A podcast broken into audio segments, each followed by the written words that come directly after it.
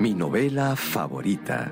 Una versión sonora de la esencia de las obras literarias, patrimonio de la humanidad, seleccionadas y presentadas por Mario Vargas Llosa. Soy Mario Vargas Llosa. Escucharemos juntos hoy día El hombre invisible de H.G. Wells, una de mis novelas favoritas. H.G. Wells, nacido en 1866, el más famoso autor de anticipación científica de su tiempo, tuvo una afición precoz por las ciencias y ganó una beca para la prestigiosa Escuela Normal de Kensington, donde estudió biología. Pero una enfermedad pulmonar frustró su carrera académica. ¿Acaso fue una pérdida para la ciencia, pero una suerte para la literatura y sobre todo la ciencia ficción? Aunque escribió también historias y ensayos, la fama de H. G. Wells se debió a sus cuentos y novelas sobre un futuro fantástico, guerras estelares e invasiones a la Tierra de seres venidos de lejanos planetas, y prodigiosos descubrimientos que pondrían de arriba abajo todas las certidumbres y las leyes físicas del mundo en que vivimos.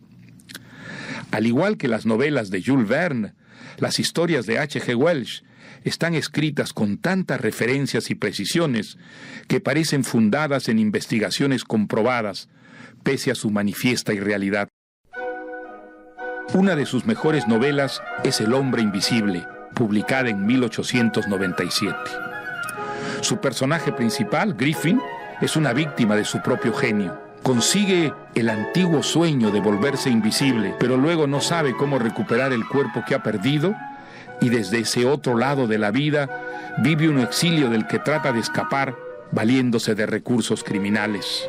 Su desgracia convierte esta historia en una parábola sobre el genio humano que vence los secretos de la naturaleza y logra notables realizaciones científicas sin advertir que ello, a la vez que progreso, podría significar una carrera insensata hacia la destrucción.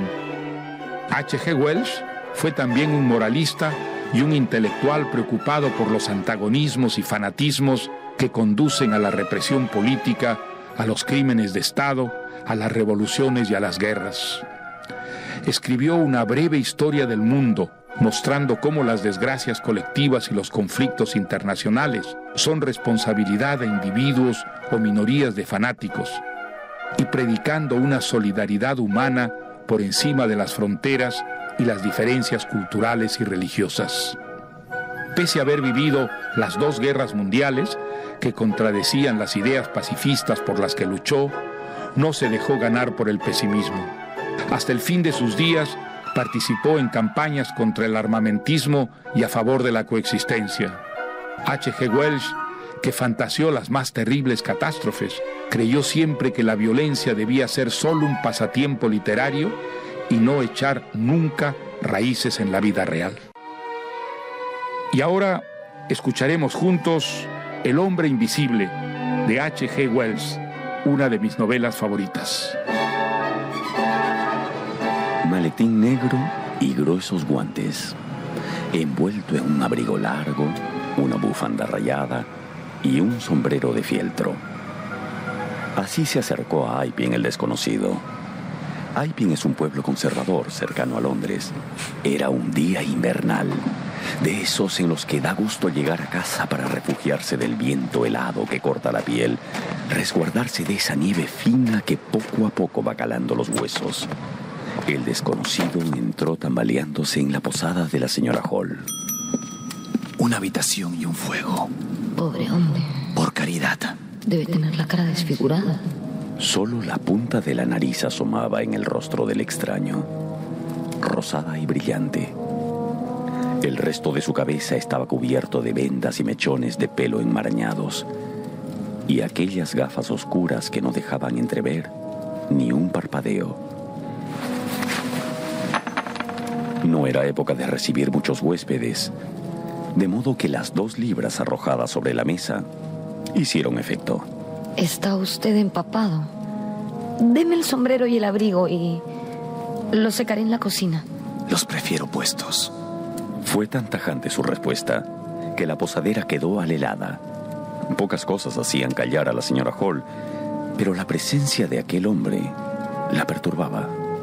En ese caso, pues... Pase al comedor. Le prepararé la cena. No tuvo respuesta. El nuevo huésped se sentó delante del fuego con toda su indumentaria encima. Y la señora Hall le trajo unos huevos con jamón. Lo dejó comer a solas. Cuando regresó a recoger los platos, vio que el abrigo, la bufanda y el sombrero estaban sobre una silla. El hombre tenía la cara totalmente vendada. ¿Cree usted que le sería posible hacer traer mi equipaje de la estación? ¿Ahora mismo? Por supuesto. Pues... Ahora es de noche y con esta ventisca... Necesito mi equipaje. El camino a la estación es muy empinado.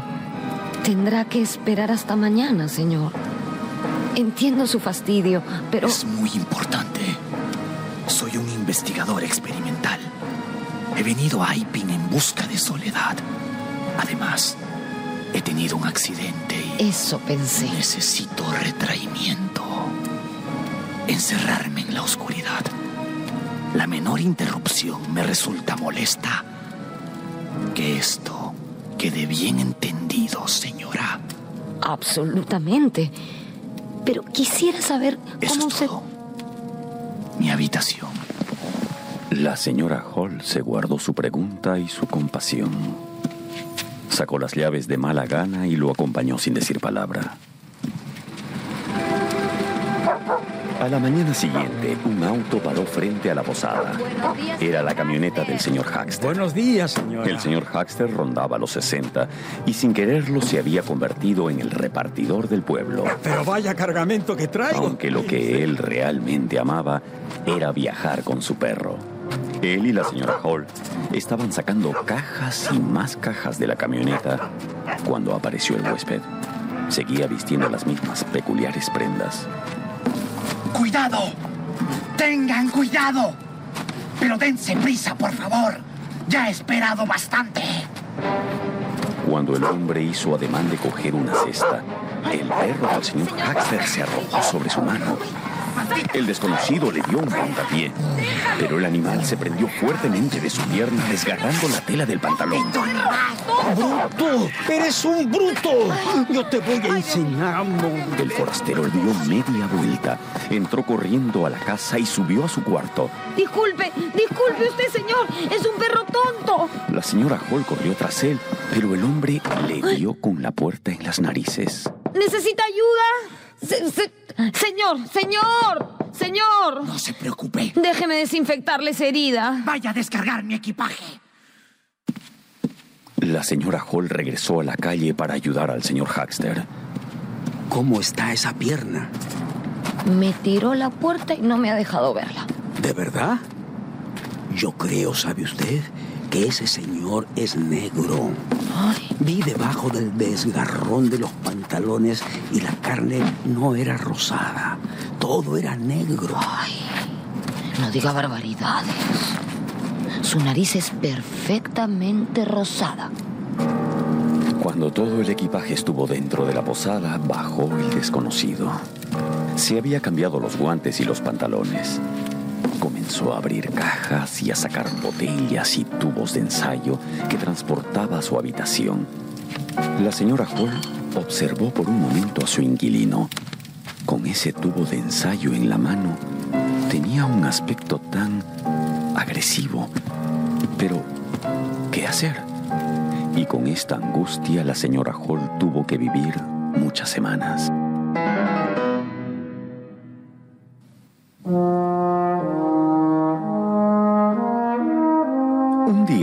A la posada el relojero. Hacía tiempo que la señora Hall quería hacer arreglar el reloj de una de las habitaciones. Al pasar por delante del cuarto de su único huésped, le sorprendió que la puerta estuviera entreabierta. Llamó varias veces, pero no tuvo respuesta. Se animó a empujar la puerta y entró acompañada del Qué relojero. extraño. ¿No lo vi salir? La habitación estaba vacía, pero a los pies de la cama se esparcían las únicas ropas que se le habían visto hasta entonces, ¿Dónde habrá ido sin su ropa? junto con sus vendajes. El relojero aprovechó para preguntar. Ese señor eh, es tan. es tan. tan extraño. extraño, extraño como. como dice. Yo. yo. yo. yo. Yo, yo, yo no lo he visto. No, no, no lo he visto. No, no lo he visto. N- nunca. Nunca, nunca. Salud. Se había escuchado un estornudo. El relojero creyó que había sido la señora Hall y ella tuvo la impresión de que había sido el relojero.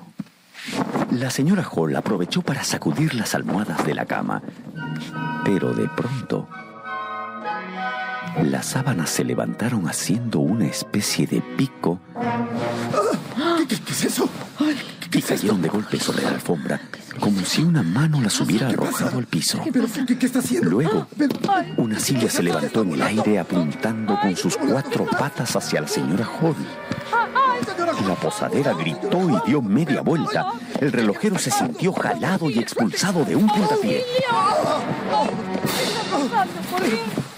Luego la puerta se cerró violentamente y con doble llave.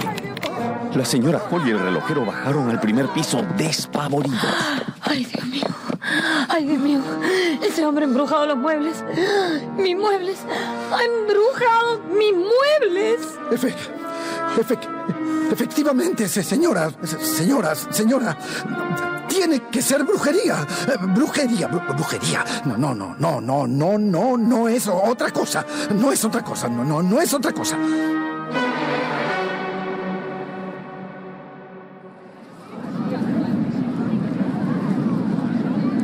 Tal velocidad corrió la voz de lo sucedido que mucha gente, entre fisgona y temerosa, se acercó a la posada.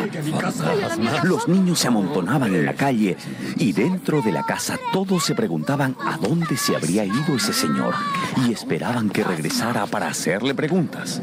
Pero justo en ese momento, el hombre bajó las escaleras presentándose para pasmo de todos en la sala. ¿Cómo había entrado? ¿Cuándo? Dios mío. ¿Por dónde? Pero, ¿cómo? Señora Hall, ¿a qué hora me va a subir la comida? No puede ser. ¿Qué está pasando? ¿Qué? Señor. Señor. Esta mañana usted no estaba en su habitación. No sé cómo ha vuelto a entrar usted en esta casa, pero va a tener que explicarme muchas cosas. Quiero saber, por ejemplo, qué le ha hecho a mis muebles que se portan de una forma tan rara que... Ustedes no comprenden nada, pero yo los haré entender. Entonces el hombre se retiró las gafas y la nariz, que resultó siendo de cartón piedra, y luego las vendas de la cara. Y así todos pudieron constatar que su cabeza había desaparecido. El hombre le alcanzó esos restos de sí mismo a la señora Hall. Tome. Tome. Durante unos instantes los presentes se negaron a creer lo que estaban viendo. Pero la señora Hall de pronto dio un grito. ¡Vámonos de aquí! Todos huyeron de su casa como si estuvieran salvando sus vidas. ¡Vayámonos de aquí! Y entonces apareció la policía. Y todos al mismo tiempo intentaron explicarle lo ocurrido. no se veía la cabeza por ninguna parte. No tenía nada. Pues tenga cabeza o no, lo arrestaré. La autoridad entró en la posada. El extraño hombre seguía en el primer piso. No se acerque. El policía continuó aproximándose a aquel cuerpo hecho de ropa. El desconocido se quitó un guante y se lo arrojó a la cara. El policía aprovechó ese movimiento para saltar y tomarlo por la invisible muñeca. El hombre le respondió con un puntapié en la espinilla. Y los curiosos más atrevidos desde la puerta de la posada vieron cómo ambos hombres caían al suelo sin que el policía soltara a su presa. Está bien, está bien, está bien. Me entrego. No se mueva. De cara al suelo. ¿Está de cara al suelo? Póngase de pie. Lentamente. Bien. Vamos. El sospechoso hombre sin cabeza se había rendido. Con esta victoria, los temores y las preocupaciones de todo el pueblo terminaron. Al menos por un corto tiempo.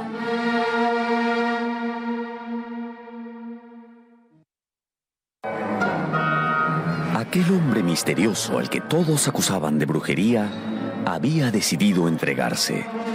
Vaya, había entrado en razón. El policía lo hizo levantarse del suelo sin soltarle el brazo y sacó sus esposas. ¡Maldita sea! ¿Qué? ¿Qué pasa? Ahora no tiene manos. No puedo ponerle esposa si no le veo las manos. Entonces el brazo del saco del astuto forastero comenzó a recorrer el chaleco. La fila de botones se fue desabrochando, luego se inclinó y pareció maniobrar con sus zapatos. Pero, pero, esto, esto no es un hombre, son solo ropas vacías. Puedo ver el forro de... Estoy viendo el forro de la espalda. Estoy delante de usted completamente entero, señor policía. Solo sucede que soy invisible. Es un fastidio, pero es así. Invisible. Entonces los asistentes vieron cómo nuestro hombre se iba poniendo verdaderamente invisible a medida que su ropa caía al suelo. Fueron los pantalones los que se sentaron y los calzoncillos los que se pusieron de pie. Sin piernas ni pies, los zapatos y calcetines ya estaban en el suelo, a donde también habían ido a parar los pantalones. Entonces el policía reaccionó. ¡Eh! ¡Oiga, deténgase! Ya sé lo que pretende. ¡No se atreva! Solo la camisa se veía ahora suspendida en el aire. El policía la tomó con fuerza, pero esta se le quedó en la mano. ¡Cierre la puerta! ¡Que no escape! ¡Está aquí! El policía levantó su bastón y comenzó a dar de golpes al aire, que todos, menos el hombre invisible, recibían. Hubo porrazos en narices, un diente roto, un puntapié en la mandíbula, sangre en una oreja, hasta que por fin la policía pareció dar con algo en el vacío. Lo tomó con fuerza. Era un tórax musculoso. ¡Ya lo tengo! ¡Lo atrapé! ¡Suéltame! El policía luchaba a brazo partido contra su invisible enemigo y los dos contendores se fueron acercando a la puerta. Una invisible patada hizo que el policía doblara las rodillas. Solo entonces sus dedos se dieron. Al otro lado de la calle, una mujer gritó al sentirse empujada. Y entonces todos se quedaron quietos, mirándose las caras. Y durante un largo rato, nada más sucedió. Era evidente que el hombre había fugado.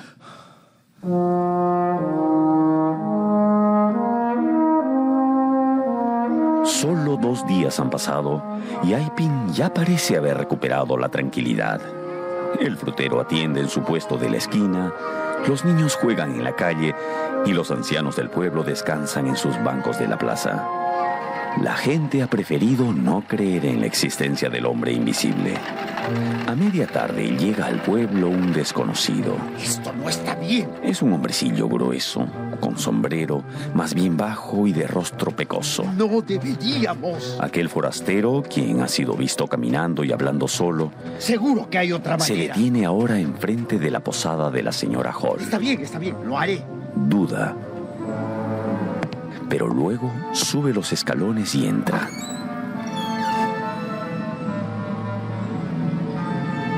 Dos minutos más tarde reaparece apurado y se aleja corriendo con el sombrero torcido, un bulto en una mano y tres libros en la otra. aquí! La señora Hall aparece en la puerta de su casa abrazada de la caja de metal que contiene su dinero. Algunos vecinos intentaron atrapar al ladrón, pero tropezaron con obstáculos invisibles o se sintieron cogidos por las piernas o por un brazo. Así el miedo volvió al pueblo. Ventanas cerradas, miradas furtivas y cerrojos corridos. El hombre invisible estaba aquí, pero ¿dónde? ¿Cómo saber dónde estaba? Más allá de las colinas, dos hombres dejan huellas sobre el camino polvoriento, mientras una voz conocida atemoriza al hombrecillo. Si huye, si intenta escaparse, Por favor, suélteme el brazo. Marvel, le juro que lo mato. Soy el peor cómplice que podía haber encontrado, señor. Agarre bien esos libros, estúpido. Seguiremos caminando hasta que caiga el sol y solo entonces descansaremos. El hombre invisible cogió por el cuello a Marvel. Usted intenta huir y lo mató. Al anochecer, los dos fugitivos se escondieron entre la maleza y se sentaron frente a frente. Pero el hombre invisible no pudo quedarse despierto. Cuando se durmió, Marvel se echó a correr tan deprisa como sus pequeñas piernas y excesivo peso le permitieron. Cuando llegó a lo más alto de la colina, consiguió ver gente a lo lejos. Me ayudarán a esconderme. Sí, me ayudarán. Lo que Marvel no sabía era que la noticia de la reaparición del hombre invisible ya se había extendido por toda la región. El pánico llegó como una oleada. Todo el mundo se lanzó a las calles gritando o se encerró en sus casas como si llegara el fin del mundo. En cambio, en la taberna... Ah, debe ser algún incendio. Sí, quizá un robo. Viene. El hombre invisible viene. Por el amor de Dios, ¡socorro! Lloroso, despeinado, Marvel buscaba desesperado algún rincón donde refugiarse. ¿Quién viene? ¿Qué dice? Enciérreme en algún sitio, por favor, viene por mí. Me quiere matar. ¿Qué sucede? El hombre invisible ¿Qué me pasa? quiere matar. Por Dios, ayuden a este pobre hombre. Ahí está, ahí está. Me busca, me quiere matar. ¿Quién está ahí? Usted, pase, venga por aquí. El tabernero abre la tabla plegadiza de la barra y deja que Marvel se refugie dentro en cuatro patas. No abran, por favor. No abran. No, no abran. ¡La puerta de atrás! ¡Por atrás! El tabernero y todos los demás hombres corren a guarecerse al cuarto trasero dejando a Marvel escondido detrás de la barra. La tabla plegadiza se levanta sola y el hombrecillo grita al sentirse golpeado. Los hombres regresan al bar y ven que Marvel está siendo arrastrado de un lado a otro. El tabernero da un violento abrazo al aire y logra prenderse de algo sólido. ¡Ya lo tengo! ¡Lo tengo! Marvel queda librado. Todos los hombres se lanzan sobre aquello que el tabernero tiene entre los brazos, pero acaban abrazándose los unos a los otros. Los hombres se esparcen por toda la habitación, pero descubren que están intentando aferrarse del aire y escudriñando el vacío.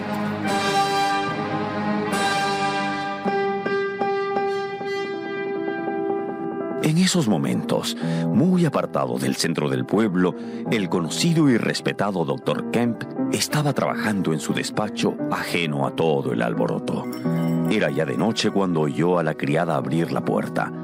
Esperó a que subiera a decirle quién había tocado, pero nada. De modo que se levantó para bajar. Al cruzar el pasillo, vio que el picaporte de su dormitorio estaba cubierto de sangre. Instintivamente se miró la mano no estaba herido. Entró a su dormitorio muy sereno, escudriñándolo todo, y vio una venda enrollada y atada, flotando en el vacío. Confundido, intentó agarrarla y se asustó al sentir contacto con algo distinto. Hola, Kemp. No te asustes. Soy Griffin.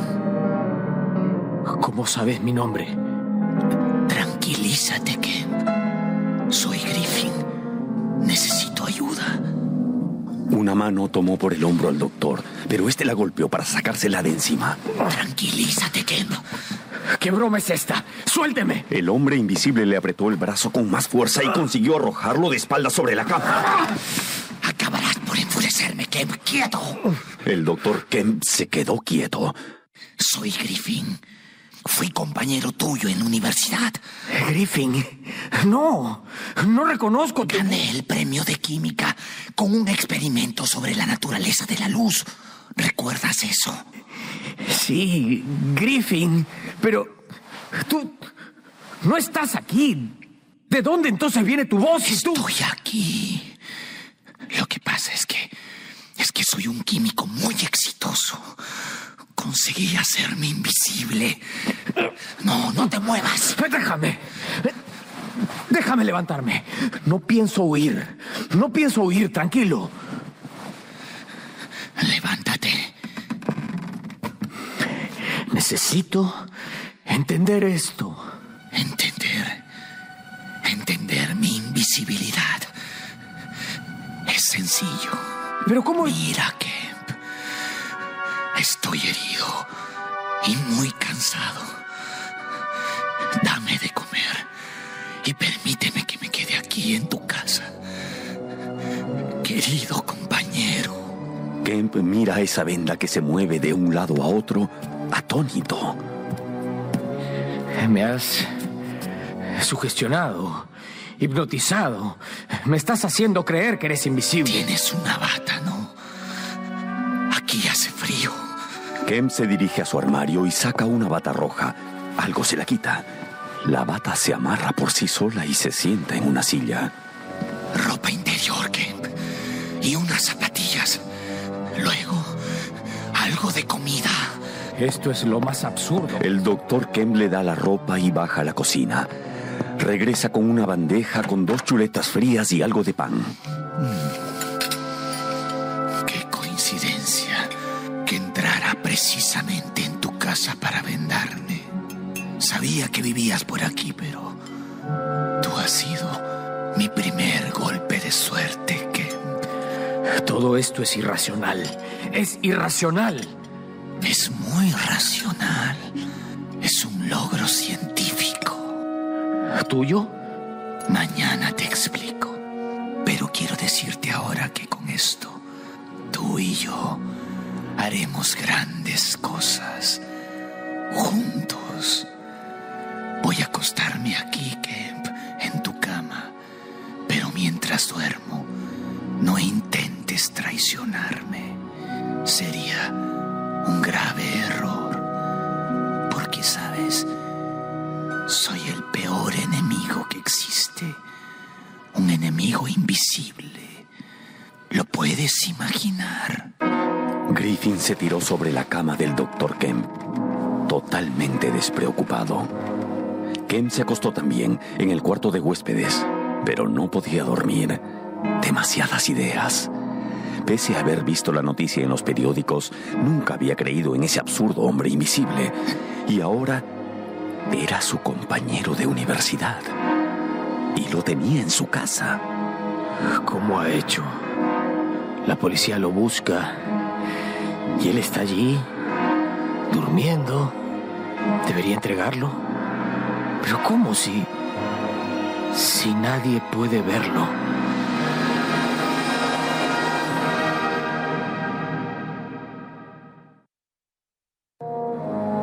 Los periódicos de la mañana daban la noticia de un hombre invisible que había dejado a su paso un robo, siete heridos y un muerto en un pueblo vecino. Cuando su invitado obligatorio despertó, el doctor Kemp ya estaba desde hacía rato sentado en una silla observándolo. Había leído los periódicos. Hola. Ah, maldita sea. Estoy muy magullado. Me duele todo. Se ha publicado tu historia. Lo ocurrido en Aiping y alrededores. Ah, no tiene importancia. Ya todo va a cambiar. No sé cuáles son tus planes, pero yo necesito saber algunos detalles. ¿Cómo llegaste a esto? Bueno, pues dejé la medicina y me dediqué a la física. Me fascinaba la luz.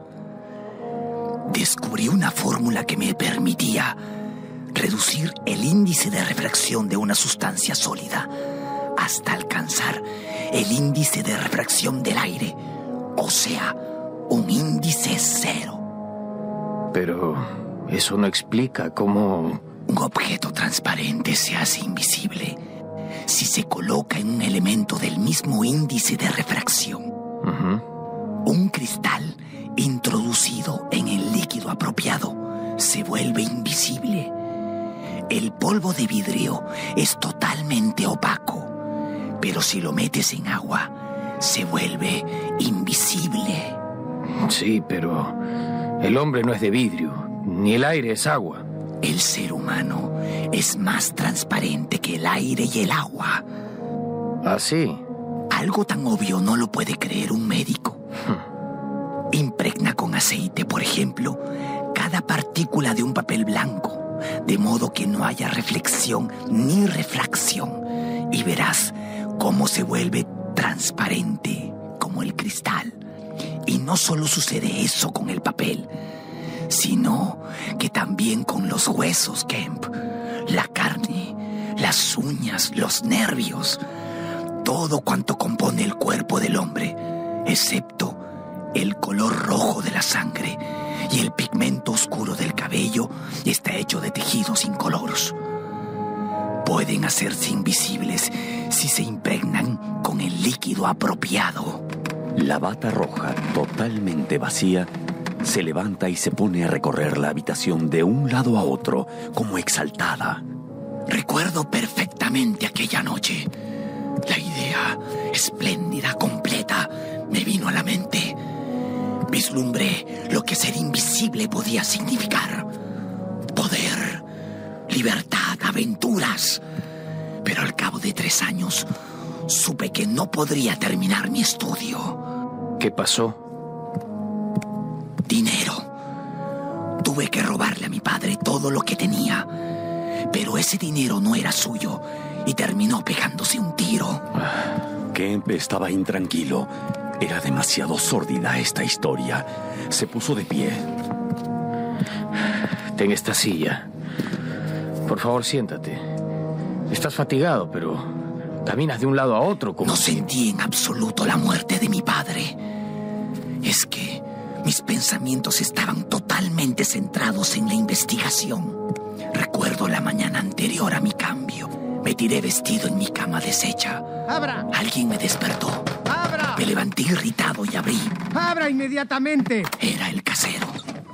Lleva tres semanas sin pagarme y no sale nunca de esta habitación. ¿Qué es lo que hace usted aquí?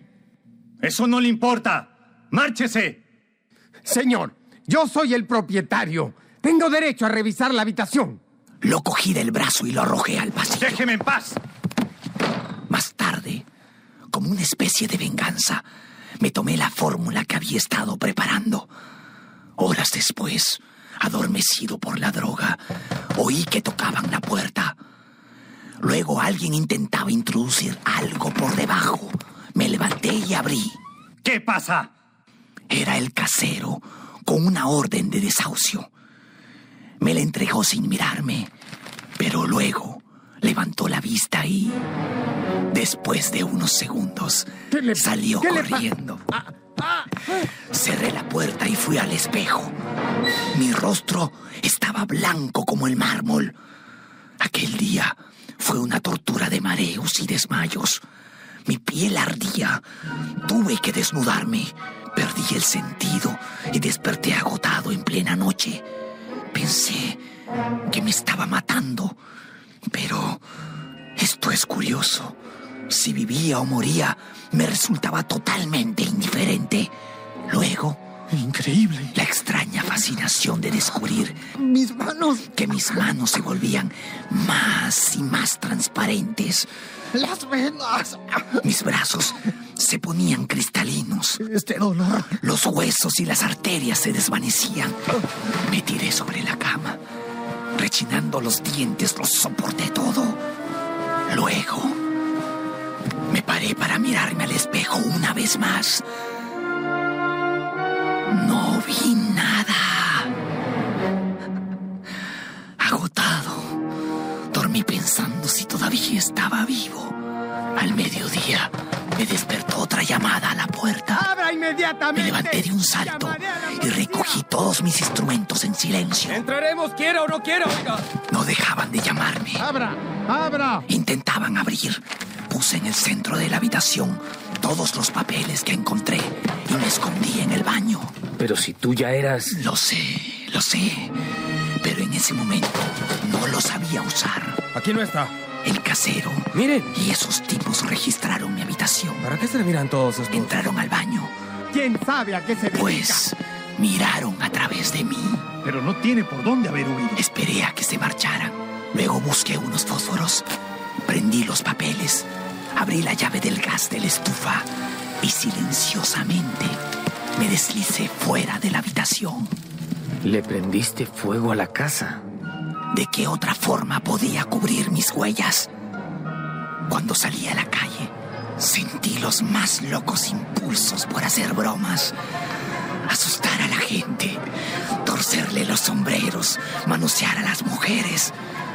Y de repente recibí un golpe violento en la espalda.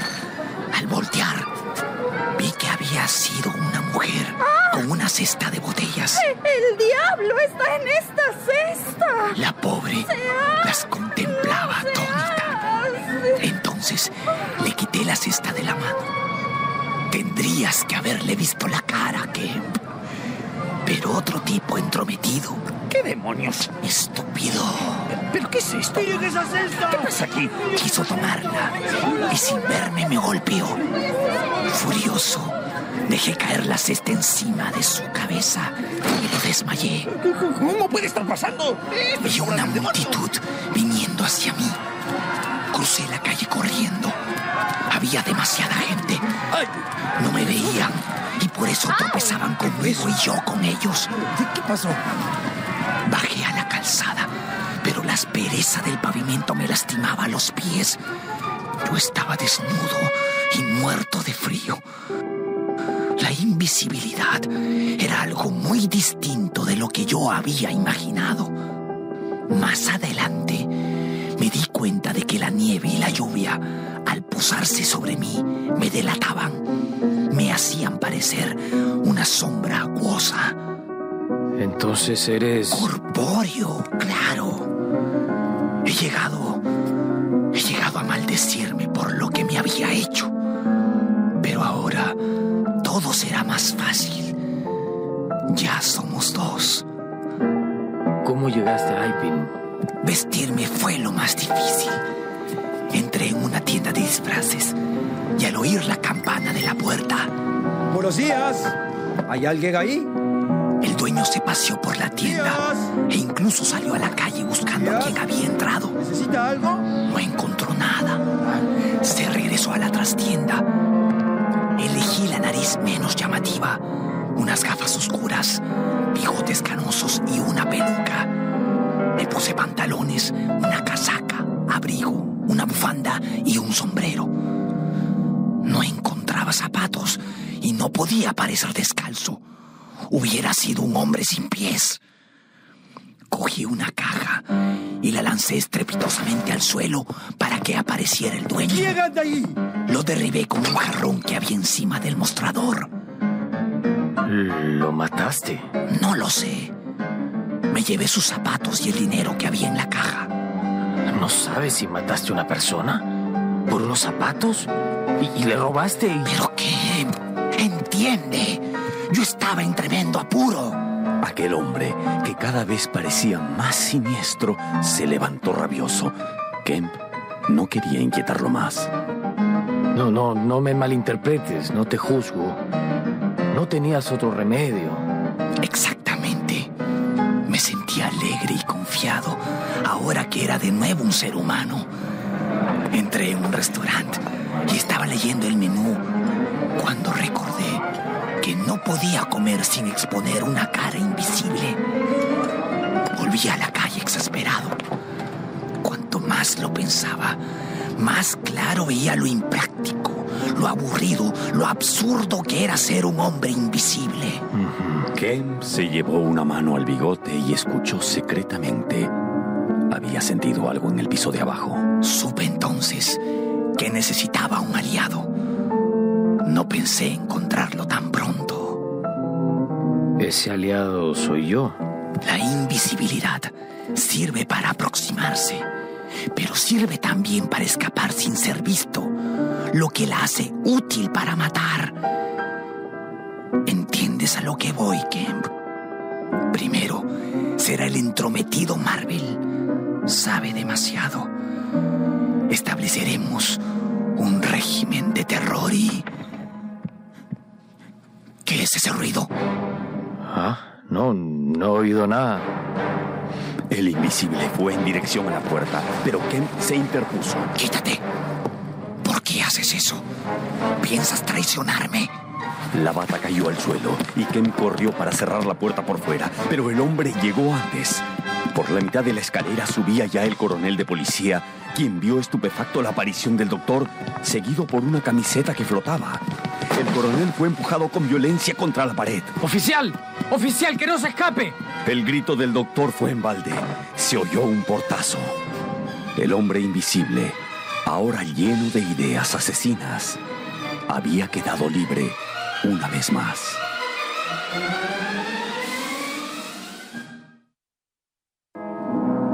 Todavía en su casa, Kemp se paseaba por el salón lanzando ideas que el coronel Arden se esforzaba en comprender. No es un ser humano, es la encarnación del egoísmo. Creará el pánico, nada puede detenerlo. Podría estar ahora mismo aquí, sentado junto a usted, escuchando todo lo que decimos. No creo que, que en este momento... Tranquilo, ya debe estar lejos. Pero usted tiene que ponerse en movimiento y atraparlo. ¿Pero cómo? Si ese hombre es, como usted dice... Invisible, sí, pero solo cuando está desnudo. Y es sólido. ¿Se da usted cuenta? Lo puede usted sujetar, así como él puede blandir un cuchillo o disparar una pistola. Y la lluvia se le pega y lo vuelve vagamente... ¿Visible? Consiga perros, aunque no lo vean, lo olfatearán. Y en los caminos... ¿Qué? Cristal pulverizado, para que no pueda caminar sin zapatos. El doctor Kemp, un hombre de ciencia, no sabía de dónde sacaba un don de mando tan fuerte, pero a las pocas horas ya había un gran número de hombres armados y policías esparcidos por toda la comarca.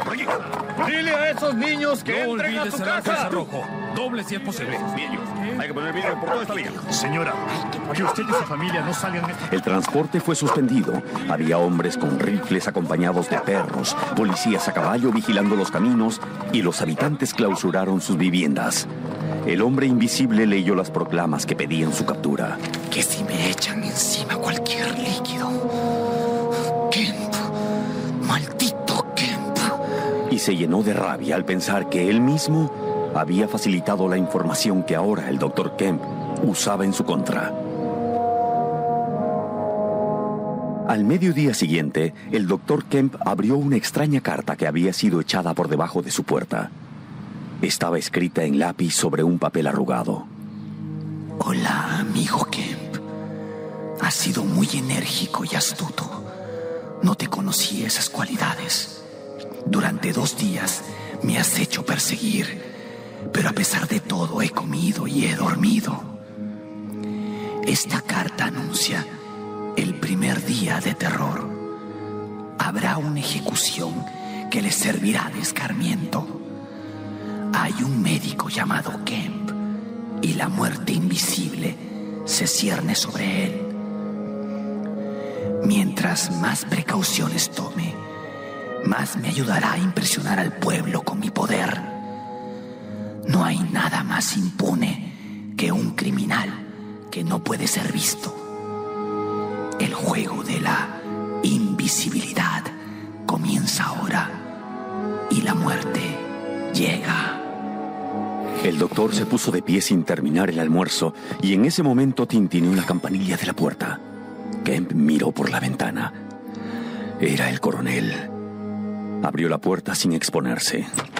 Buenos días. Me ha escrito una carta amenazante. ¿Ha pensado usted en hacer algo? El ruido venía del piso de arriba. Subieron a toda prisa. Dos ventanas de una habitación estaban destrozadas y el suelo cubierto de cristales rotos. Entonces, ¿está aquí dentro? Sintieron un nuevo destrozo. Corrieron a la siguiente habitación, donde encontraron lo mismo.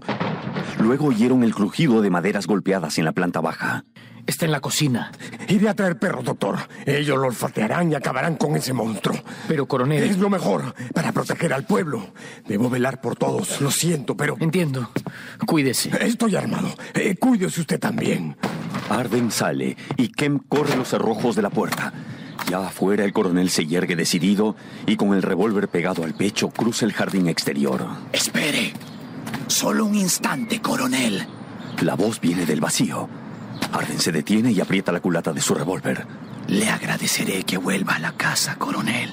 El coronel continúa avanzando. ¿A dónde va? A donde vaya es asunto mío. Entonces un brazo rodea el cuello del coronel y una rodilla lo empuja por la espalda. Cae hacia adelante. El hombre invisible le arrebata el revólver.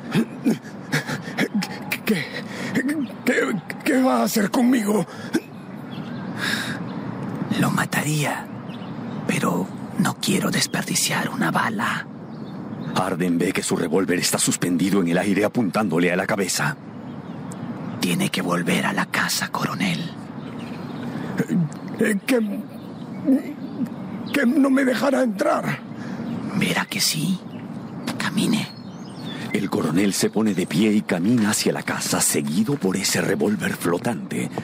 Pero cuando está trepando el último escalón de la entrada, gira sobre sus talones y da un salto. Kemp ha estado contemplando la escena desde la ventana de su dormitorio y ahora no llega a escuchar el ruido del disparo, pero ve al coronel caer al suelo, tratar de levantarse y luego caer para quedar inmóvil. Kemp se queda mirando hasta que pasado un buen momento, se da cuenta de que hace rato no escucha ningún ruido. Entonces, el ruido viene del salón. Kemp baja para mirar por la ventana y ve un hacha que se acerca y cae con fuerza sobre la puerta principal. La puerta cede. Un escalofrío de pánico recorre a Kemp. El revólver ha entrado. El doctor corre a guarecerse y descubre su única arma, el atizador de la chimenea. Lo toma, da un valeroso paso hacia adelante y azota el revólver en el aire como quien ataca a una avispa. El arma cae al suelo, lejos, pero ahora el hacha avanza hacia él. Ken puede oír la respiración del hombre invisible y la suya propia. No se te ocurra recoger ese revólver. El doctor se queda quieto un breve momento y de pronto sube corriendo las escaleras. No puede dudar. Entra en una habitación y se acerca a la ventana. Mira hacia abajo. Su perseguidor entra y lo ve ahí. Y antes de que pueda acercarse más, Ken se arroja al vacío. Un gran ciprés ha ablandado su caída. Se levanta y corre cuesta abajo. Por primera vez en su vida, Ken descubre qué larga y desolada es esa carretera que baja la colina y qué terrible es el miedo de no saber si el enemigo está cerca o lejos, presente o no. Un hombre invisible. ¿Cómo atraparlo? ¿Cómo defenderse si podría estar a mi lado? Podría estar a punto de... Ken se siente perdido al ver que todas las casas del pueblo están cerradas a piedra y lodo. Camina mirando hacia atrás. ¿Son pasos los que oye a sus espaldas? Las pocas personas que hay en la calle lo miran con desconcierto. El hombre invisible. El hombre invisible. Es el hombre invisible. Kemp, poco menos que enloquecido, les advierte del peligro. ¡Cuidado!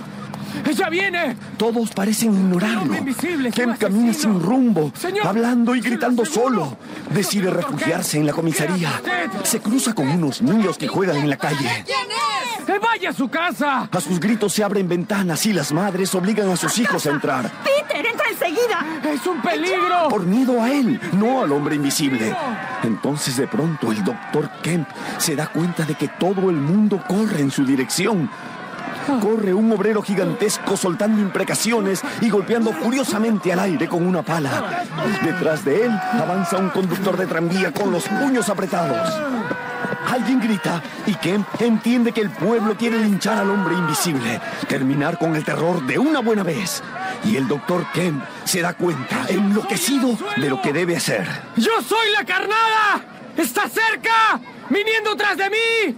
¡Escóndanse cuando llegue! Kemp se tambalea al recibir un golpe debajo de la oreja, pero se mantiene en pie y golpea sin éxito al vacío. Recibe otro golpe en la mandíbula y cae al suelo. Manos invisibles lo toman de la garganta. Pero en ese momento la pala del obrero desciende y golpea ese cuerpo transparente con un ruido sordo. La presión sobre el cuello del doctor cede y ahora puede agarrar fuertemente a su agresor. ¡Ah! ¡Aquí lo tengo! ¡Sujétenlo! ¡Ha caído! ¡Sujétenle los pies! ¡Acá están sus pies! Mucha gente se precipita al lugar de la lucha y patea salvajemente ese extraño aire sólido que parece retorcerse y rodar. Tratar de levantarse y caer nuevamente soltando gemidos.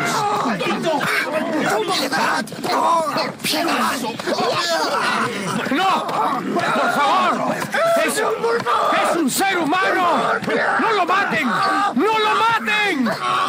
Los débiles sollozos comienzan a escucharse a medida que la gente deja de gritar y solamente golpea, patea, azota, hace gemir ese aire transparente. ¡Ya no! ¡Está herido! ¡Les digo que está herido! ¡Ya no, asesinos! No le hagan caso, es su cómplice. Al hombre de la pala no le importa que su arma ya esté ensangrentada. Todos rodean al hombre invisible que sigue. Han aprendido a ubicarlo tendido en el suelo. Kent se arrodilla junto al cuerpo inexistente. Palpa, ubica y toca la cara. Al verlo cualquiera hubiera dicho que ese gesto compasivo acariciaba el aire y que luego ese hombre se agachaba a escuchar el sonido de la calzada. Dios mío. No respira. Su corazón no late. Miren. Miren. Miren. Una vieja ha descubierto el contorno de una mano translúcida que yace sobre el suelo. Se están viendo los pies. Desde las manos y los pies hasta los centros vitales del cuerpo, una extraña transformación ha comenzado. Es como un veneno que se propaga lentamente. Sus venas. Aparecen pequeñas venas blancas, después Parece huesos vidriosos, Una estatua de hielo. arterias, músculos y por fin piel.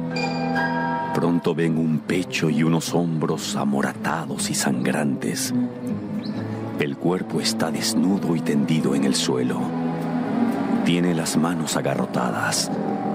Los ensangrentados ojos están abiertos y quietos. Tan quietos como la gente que, haciendo un círculo, observa el cadáver. Cúbranle la cara, por Dios. Pero por Dios, cubran esa cara. La página desplegada de un periódico oculta el cuerpo. Oculta también esas ínfulas de poder, esa sed de mal, ese dolor.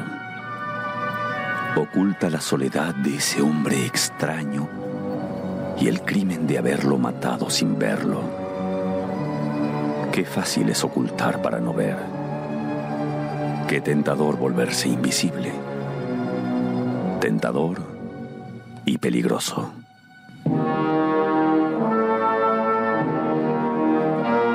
Hemos compartido con ustedes El hombre invisible de H.G. Wells, una de mis novelas favoritas.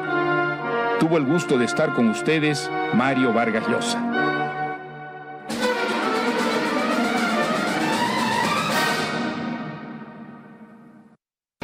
Mi novela favorita, la esencia de las más grandes obras literarias de la humanidad, seleccionadas y presentadas por Mario Vargas Llosa. Libreto de Marina Rivera Íñigo. Dirección General Alonso Alegría. Es una producción de Grupo RPP del Perú. Aporte de la literatura de ciencia ficción a la humanidad. La ciencia ficción fue el medio que el escritor inglés Herbert George Wells encontró para expresar las angustias y preocupaciones que la revolución industrial inglesa en su etapa más furibunda le estaba produciendo. A través de sus novelas como La máquina del tiempo, La isla del doctor Moreau o La guerra de los mundos, quiso dejar bien claro que, a no ser que los hombres tomaran conciencia de los tremendos riesgos que podía traer consigo la ciencia, las posibilidades de una destrucción total del planeta serían cada vez más factibles. Pero, ¿de dónde viene toda esta saga de novelas o literatura de ficción que tomó tanta fuerza a inicios del siglo XX? Algunos señalan que sería una rama de la literatura fantástica que ya se escribía en la antigüedad. Lo cierto es que la ficción nos ha valido para imaginar la llegada del hombre a la luna, explorar planetas o mundos desconocidos, trasponer la barrera del tiempo, anticiparnos a la cibernética y ver una realidad cercana que con el tiempo dieron la razón a visionarios como Julio Verne. Ese deseo de ir más allá de lo insospechado, basado en fundamentos científicos, hizo surgir una nueva ola de escritores de ficción que ya no se conforman con explorar el espacio exterior o desarrollar las ciencias físicas o la electrónica, sino que incursionan en el espacio interior, en el ser humano en sí, y dan un giro de 180 grados hacia las ciencias biológicas.